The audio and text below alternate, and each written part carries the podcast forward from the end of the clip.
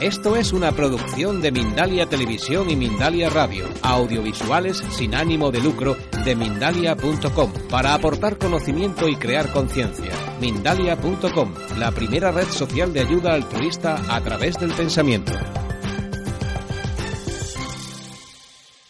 Carlos, muéstranos, tú has estado bastantes eh, veces en, en Nepal, ¿no? Sí. Y tienes objetos realmente curiosos. ¿Cuántas veces has estado en Nepal? Bueno, yo desde el 2004 eh, voy una o dos veces al año, o sea que ya unas poquitas. Y te relacionas con la gente que eh, pues te muestra esos objetos y te lo traes para España. Claro, eh, yo desde, de hecho al principio traía fundamentalmente más cosas relacionadas con ropa y poco a poco fui cayendo más hacia la artesanía tibetana, eh, bueno, cosas auténticas, piezas a veces antiguas, a veces piezas nuevas, pero, pero realmente de uso, el tipo de objetos que usan los tibetanos en la práctica del budismo. Cada vez se, se ven más cosas tibetanas, a veces muy folclóricas, otras veces más extrañas, Sí. pero la gente anda muy confusa en cuanto a cómo se utilizan, cómo se llaman, en qué tipo de rituales se utilizan. ¿Podrías ilustrarnos un poco? Vamos a, a empezar por los objetos que te llamen más a ti la atención. Bueno, como objetos rituales de poder en- dentro del budismo tibetano, tenemos, por ejemplo, esta pieza, que sería un dorje. Dorje es como lo llamamos en tibetano, o basra en sánscrito. Y estos son objetos que se utilizan como un canalizador de energía durante la meditación. Son prácticas muy específicas, eh, las que tienen que enseñarnos exactamente cómo hay que usar. Este, por ejemplo, sería un dorje de, de 9 radios, Eh, se aprecia en cámara, muéstralo a cámara. Sí, este tendría nueve radios, ocho exteriores y uno en el centro, y este tendría cinco radios, cuatro exteriores y uno en el centro. Cada uno de esos determina una práctica diferente y un, y un efecto diferente también. Luego tenemos, Eh, ¿qué, qué, qué tipo de, de efecto y de práctica diferente? son canalizadores de energía, lo que nos ayudan es a conectar con todo lo que nos rodea. ¿Vale? Un segundín, voy a dejar esto. Sí, sí, sí. y, y son considerados también objetos de poder espiritual. Eh, es un objeto que para usarlo eh, los estudiantes de budismo, los, los lamas, requieren haber hecho mucho estudio de los sutras, que son las enseñanzas de Buda previamente, de Buda previamente, para poder conocer y manejar el tantra, porque este tipo de, este tipo de objetos son del budismo tántrico. ¿Y cómo, cómo se utilizan? ¿Sabes cómo se utilizan? Bueno, como te digo, son 18 años de sutra. Así que tenemos que preguntarle a un... Yo tengo un amigo, un amigo que se llama Kelsan, y es un poco el que, el que me va ilustrando sobre todas estas cosas. Y yo le dije lo mismo. Le dije, este tipo de objetos, ¿cómo lo usa? Y me dijo, yo necesito 18 años de sutra para poder manejar esto. Así que no es una cosa que pueda que sea capaz de explicar en, en un momento, ¿no? Pero efectivamente es un tipo... Este, por ejemplo, sería un doble dorje o Visua Basera. Muéstrala, muéstrala a cámara. Mira, este es una, es una cruz y este sería el dorje de, de las taras, que son los bodhisattvas femeninos. Los bodhisattvas femeninos, las taras, son las consortes de un Buda que es Amoghasiddhi. ¿Vale? Pues esto es para práctica específica de esas taras. El budismo utiliza, eh, sobre todo el budismo tibetano, utiliza las imágenes y los objetos como una referencia, pero no son nada en sí mismos, sino hacemos una práctica adecuada con ellos. Así que una tara verde representa la compasión, pero una tara verde, ver una tara verde no nos hace más compasivos. Tenemos que hacer una práctica en la que utilizamos la visualización de la tara verde para caminar. Son objetos también de poder, se pasan de maestro a discípulo. Efectivamente, fundamentalmente, te enseño la campana. La campana, que siempre va acompañada de su dorie. Este sería un tipo de campana. Pero te voy a enseñar otra que es más... Sería, por ejemplo, una campana de practicante. Una campana de las que utilizan en, en Nepal y en Tíbet como practicante. Se puede ver el acabado, es, es muy bueno y sobre todo la sonoridad.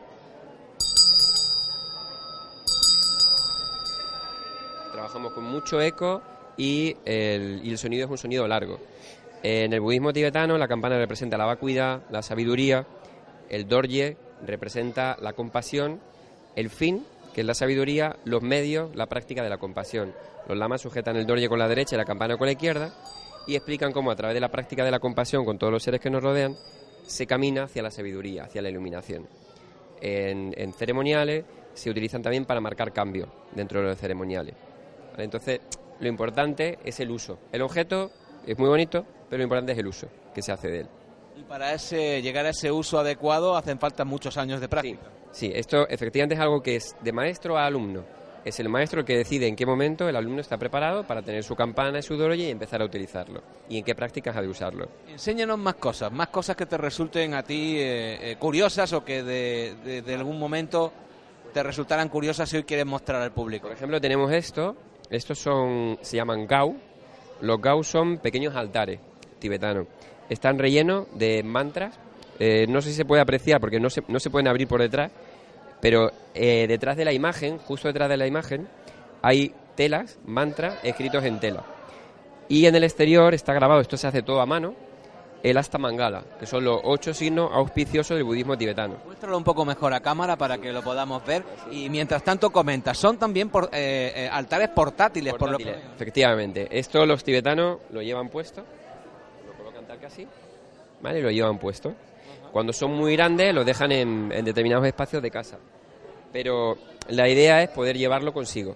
Por eso se pueden tapar en el momento que vayamos a transportarlos y algún sitio que sea un poco, bueno, difícil o, haya mucho camino, los cerramos y, van cerrados. Siempre llevamos el altar con nosotros. Efectivamente, efectivamente. Esto sería una pieza y luego tenemos otra. Por ejemplo, esto. Esta es más sencilla, ¿no? Sí.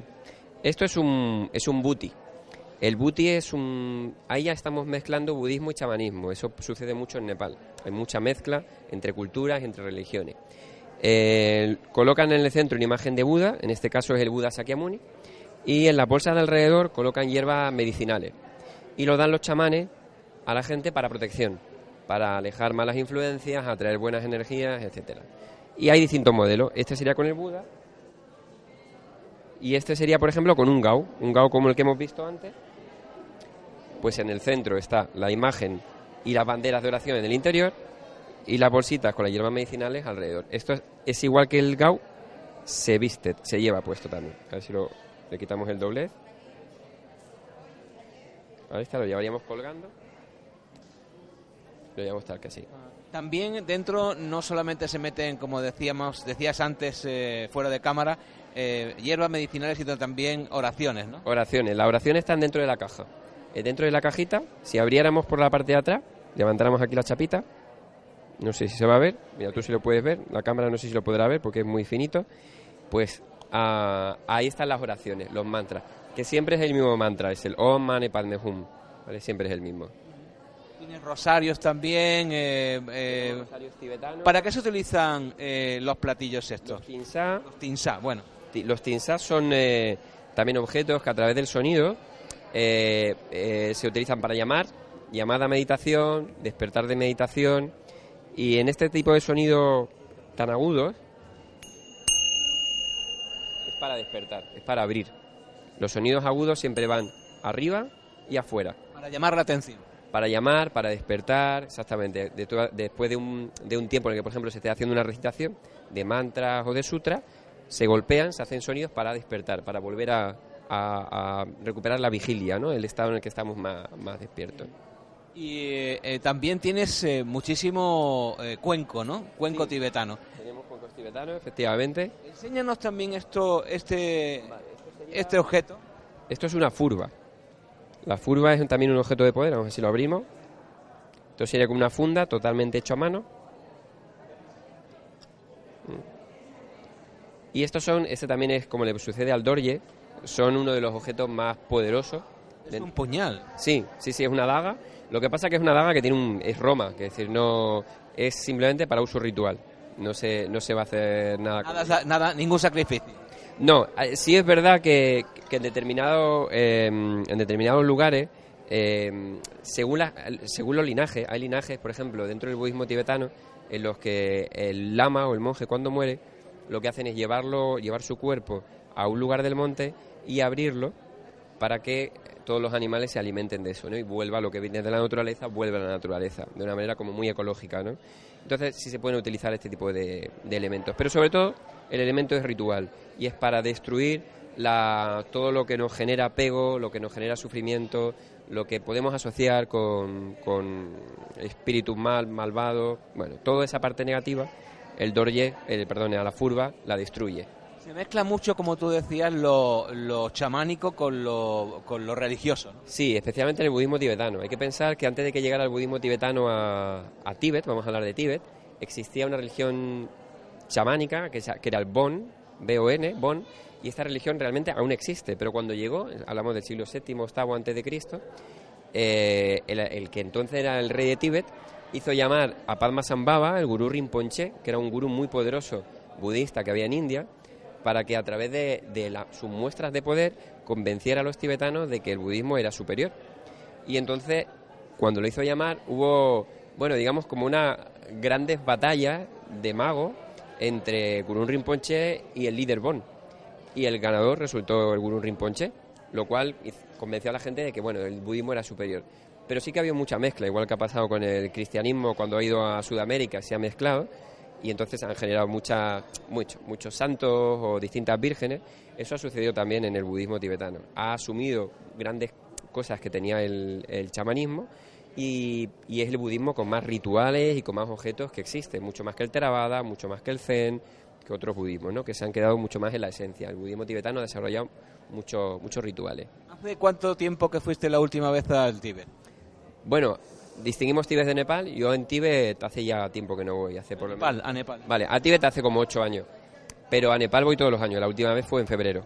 Y, y ahora el mes que viene voy otra vez. ¿Y cómo, lo, cómo, cómo encuentras aquello? ¿Ves que hay una evolución? ¿Ves que cambia a peor, a mejor? Bueno, digamos que a, eh, había una evolución lenta, pero se iba afianzando. Eh, ahora, eh, Nepal también es un país que tiene muchas subidas y bajadas. Eh, ahora el terremoto pues ha sido un golpe bastante fuerte, ¿no? Hemos hecho una serie de, nosotros también desde Yatrabuda, mmm, en la medida de nuestras posibilidades hemos mandado dinero para colaborar con la, con la reconstrucción. Pero claro, en Nepal es un país con pocos recursos y dificultades en las comunicaciones, dificultades en los accesos y un terremoto así afecta mucho. No es algo que se reconstruya en un día ni en dos, no es algo la, a, largo, a largo plazo. Decíamos también que hay cuencos. ¿Es un objeto muy ceremonial el cuenco por aquella zona? Bueno, el cuenco tibetano eh, realmente no se sabe el origen, no se conoce el origen. Eh, sabemos que son cuencos que están hechos en unas aleaciones que producen una vibración y una sonoridad eh, que tienen un gran efecto en todo lo que nos rodea, no solamente en nosotros, en todo lo que nos rodea, pero realmente sobre el origen se sabe muy poco. No procede hasta donde yo sé o hasta donde yo he podido investigar, no procede del budismo, puede que proceda de la religión Bon, la religión chamánica, pero tampoco hay nada que lo atestigue. ¿no? Lo que sí que sabemos es que estos cuencos, cuando, se, cuando empezamos a aplicarlos, porque realmente es en la apertura de, Tíbet a mediados de, del siglo pasado, eh, cuando empiezan a llegar eh, occidentales, descubren este tipo de objetos, empiezan a usarlo y ven la, las capacidades que tienen, es cuando se extiende por todas partes su uso. Allí era un uso casi ya residual, porque no es, el dominante recuerdo es el budismo y esto no es budista, por tanto no es algo que fuéramos a encontrar con, con facilidad. Pero bueno, si quieres te hago una demostración. Sí, se, se, utilizan para fines terapéuticos. Fundamentalmente, efectivamente. Vamos a, a, tocarlo. Este es un cuenco de los cuencos antiguos que se llama coprepati, porque tiene la pared curva. Y estos cuencos nos dan armónicos. Nos dan varias, varios sonidos, varias notas. Y dependiendo de cómo lo toquemos, podemos sacar uno u otro. Vamos a tocar primero el grave. Vamos a ver si el sonido lo el micrófono lo recoge. ¿Vale? Se puede ver el borde, cómo vibra. Tenemos ahí una vibración muy grave. Estaríamos hablando de una frecuencia en este cuenco que está entre 100 y 120 Hz. Si hacemos un poquito más de presión, sacamos el sonido.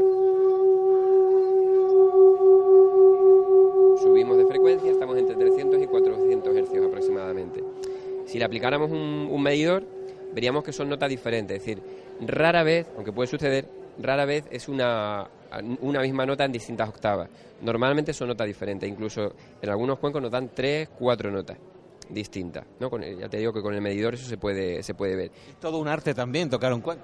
Tocar un cuenco, bueno, se aprende, digamos que el arte está en ser capaz de utilizarlo de manera terapéutica sobre la línea de chakra y, ser, tener la suficiente sensibilidad como para detectar dónde está trabajando y qué efecto está haciendo el cuenco. Hay que pensar que las distintas notas están resonando en distintas partes, en distintos chakras, de tal modo que un mismo cuenco no trabaja un punto, sino que está trabajando distintos puntos, dependiendo de la resonancia. Es importante a la hora de elegir un cuenco, si uno va a conseguir un cuenco para uno mismo, probarlo y ver que esa resonancia nos genera un estado agradable, que nos sentimos bien, que, que bueno, que este cuenco va con nosotros. ¿No? A partir de ahí existen masajes vibracionales en la que se colocan los cuencos sobre el cuerpo. Eh, el básico serían tres cuencos, podemos poner cinco o hasta siete cuencos. De esa manera estamos trabajando todos los puntos a la vez. ¿no? Y sería un masaje completo. Ya le has sacado dos notas al cuenco, eh, ¿eres capaz de sacar una tercera? Esto ya sería con los armónicos. No, esto ya sería con el golpeo. ¿Vale? En el golpeo, aquí están todas. Toda la sonoridad del cuenco. Y fíjate, varía mucho. Le damos a este. Vamos a tocar, por ejemplo, este, que es un, un cuenco mucho más agudo.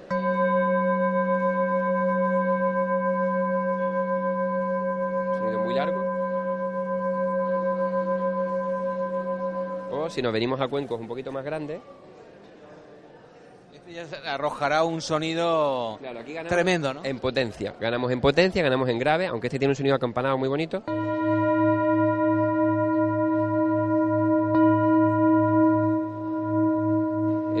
Que hacíamos antes, podemos sacar el grave, que estaría aquí. El sonido es muy bonito. Sí. Sí, eso tiene que ver también con la penetración, con la capacidad de, de movernos que tiene. ¿no? Cuanto más potencia tiene, mayor es el efecto. Y vamos a sacar ahora el agudo.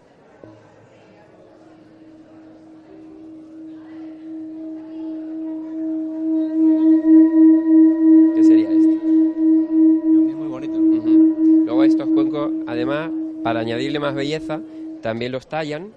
No sé si se puede ver. Este está es una imagen del Buda de la medicina tallado a, ma- a martillo y cincel. Entonces se hace de manera totalmente artesanal, como el mismo cuenco que está hecho también a, a martillo. Eh, Directamente de Nepal. Yo los traigo de Nepal, efectivamente. Eh, ¿dónde puede encontrar la gente que nos está viendo, que te está viendo y escuchando? Porque tiene muchísimas cosas y nos has introducido en lo que entendemos es más curioso. Mucha gente lo utiliza, lo tiene de decoración en su casa, pero no sabe qué significa. ¿no? Claro, efectivamente. Esto lo interesante es usarlo, porque es bonito, pero lo interesante es usarlo y ahí es donde realmente nos exponemos al beneficio que nos va a dar el cuenco tibetano. Hay cursos, hay talleres, hay conciertos de cuencos tibetanos en los que uno puede acercarse por primera vez y ver cómo, bueno, el efecto que produce en nosotros mismos, ¿no? Y para poder encontrar esos, estos objetos, ¿dónde pueden hacerlo? Bueno, pues nosotros, Yatrabuda, estamos en Majadahonda, en la calle Buenavista, número 7. ¿Tienes alguna página web? Sí, la web es yatrabuda.com, www.yatrabuda.com. Ahí nos puede encontrar, es una tienda online, se puede comprar, eh, lo mandamos a cualquier punto de España y si no, pues se pueden acercar por Majadahonda y allí les atenderemos con mucho placer. Y la próxima vez vas muy pronto a- al Nepal, ¿no? Sí, el mes que viene. ¿Y qué, qué expectativa tienes? ¿Qué, qué- qué- qué quieres encontrarte? ¿Qué vas a encontrarte? Pues lo que voy a encontrarme no tengo ni idea, porque siempre eso es parte de, la, de lo interesante, ¿no? De la aventurilla, de ir a ver qué y a ver qué hay. Una de las cosas que quiero ver es, por ejemplo, ver amigos y conocidos, esto ya en el plano personal. ¿Cómo es la gente? Bueno, pues como aquí, de todos los colores. Pero en general, como, como carácter, eh, la gente es muy... A ver, la gente es bastante tranquila. El, el, digamos, el ambiente, el clima, la cultura. La vida es dura, pero la vida, eh, la vida aquí también es muy dura, ¿eh? Quiero decirte, aquí tenemos muchas cosas y allí obviamente tienen muchas menos. Pero el modo de afrontarlo, que al final es lo que determina la dureza, no lo que te viene, sino cómo lo afrontas tú, ahí está muy trabajado. Son muchos años viviendo en una pobreza insta- eh, instalada. No es igual que venga una catástrofe, un terremoto, un tsunami o una hambruna, para lo que no estás preparado, que algo que ya es cómo funciona. Entonces, el sistema de muchas personas dentro de una casa, no hay problema, ayuda entre unos y otros, no hay problema, porque todos lo necesitan en algún momento. Entonces, está bastante así. Yo, a mí me... Tengo ahí amigos, obviamente, después de tantos años, entonces lo primero es verles y ver cómo están después de todo el tema del terremoto. Y luego, pues nada, a ver, eh, a ver qué, qué cositas hay nuevas e interesantes que podemos traer. Pues muchísimas gracias, es un placer hablar contigo, que tu viaje sea lo más propicio posible y que encuentres a los amigos que habías eh, re- recuperado. Todos están bien después del terremoto. las noticias, todas las noticias que tengo de ellos están bien, o sea que perfecto, muy bien. Lo dicho, feliz viaje. Muchas gracias.